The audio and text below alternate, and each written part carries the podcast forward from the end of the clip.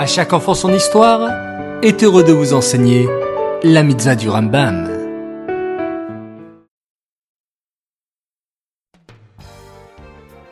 Bonjour les enfants, Bokertov, content de vous retrouver, j'espère que vous êtes en pleine forme. Baou Hashem. Aujourd'hui, nous avons une mitzvah, écoutez bien.